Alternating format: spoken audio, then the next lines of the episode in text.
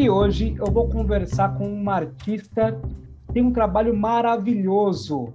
Ela é ilustradora e animadora. Animadora do quê? Animadora de festa? Animadora de auditório?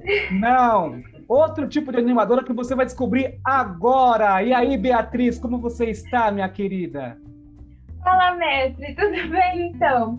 Para quem não sabe, não é animadora de festa, não é esse tipo de animação, não é animação é, do audiovisual, que é desde desenho a gráfico, então a gente dá vida a personagens, a objetos, é isso que eu faço na minha vida.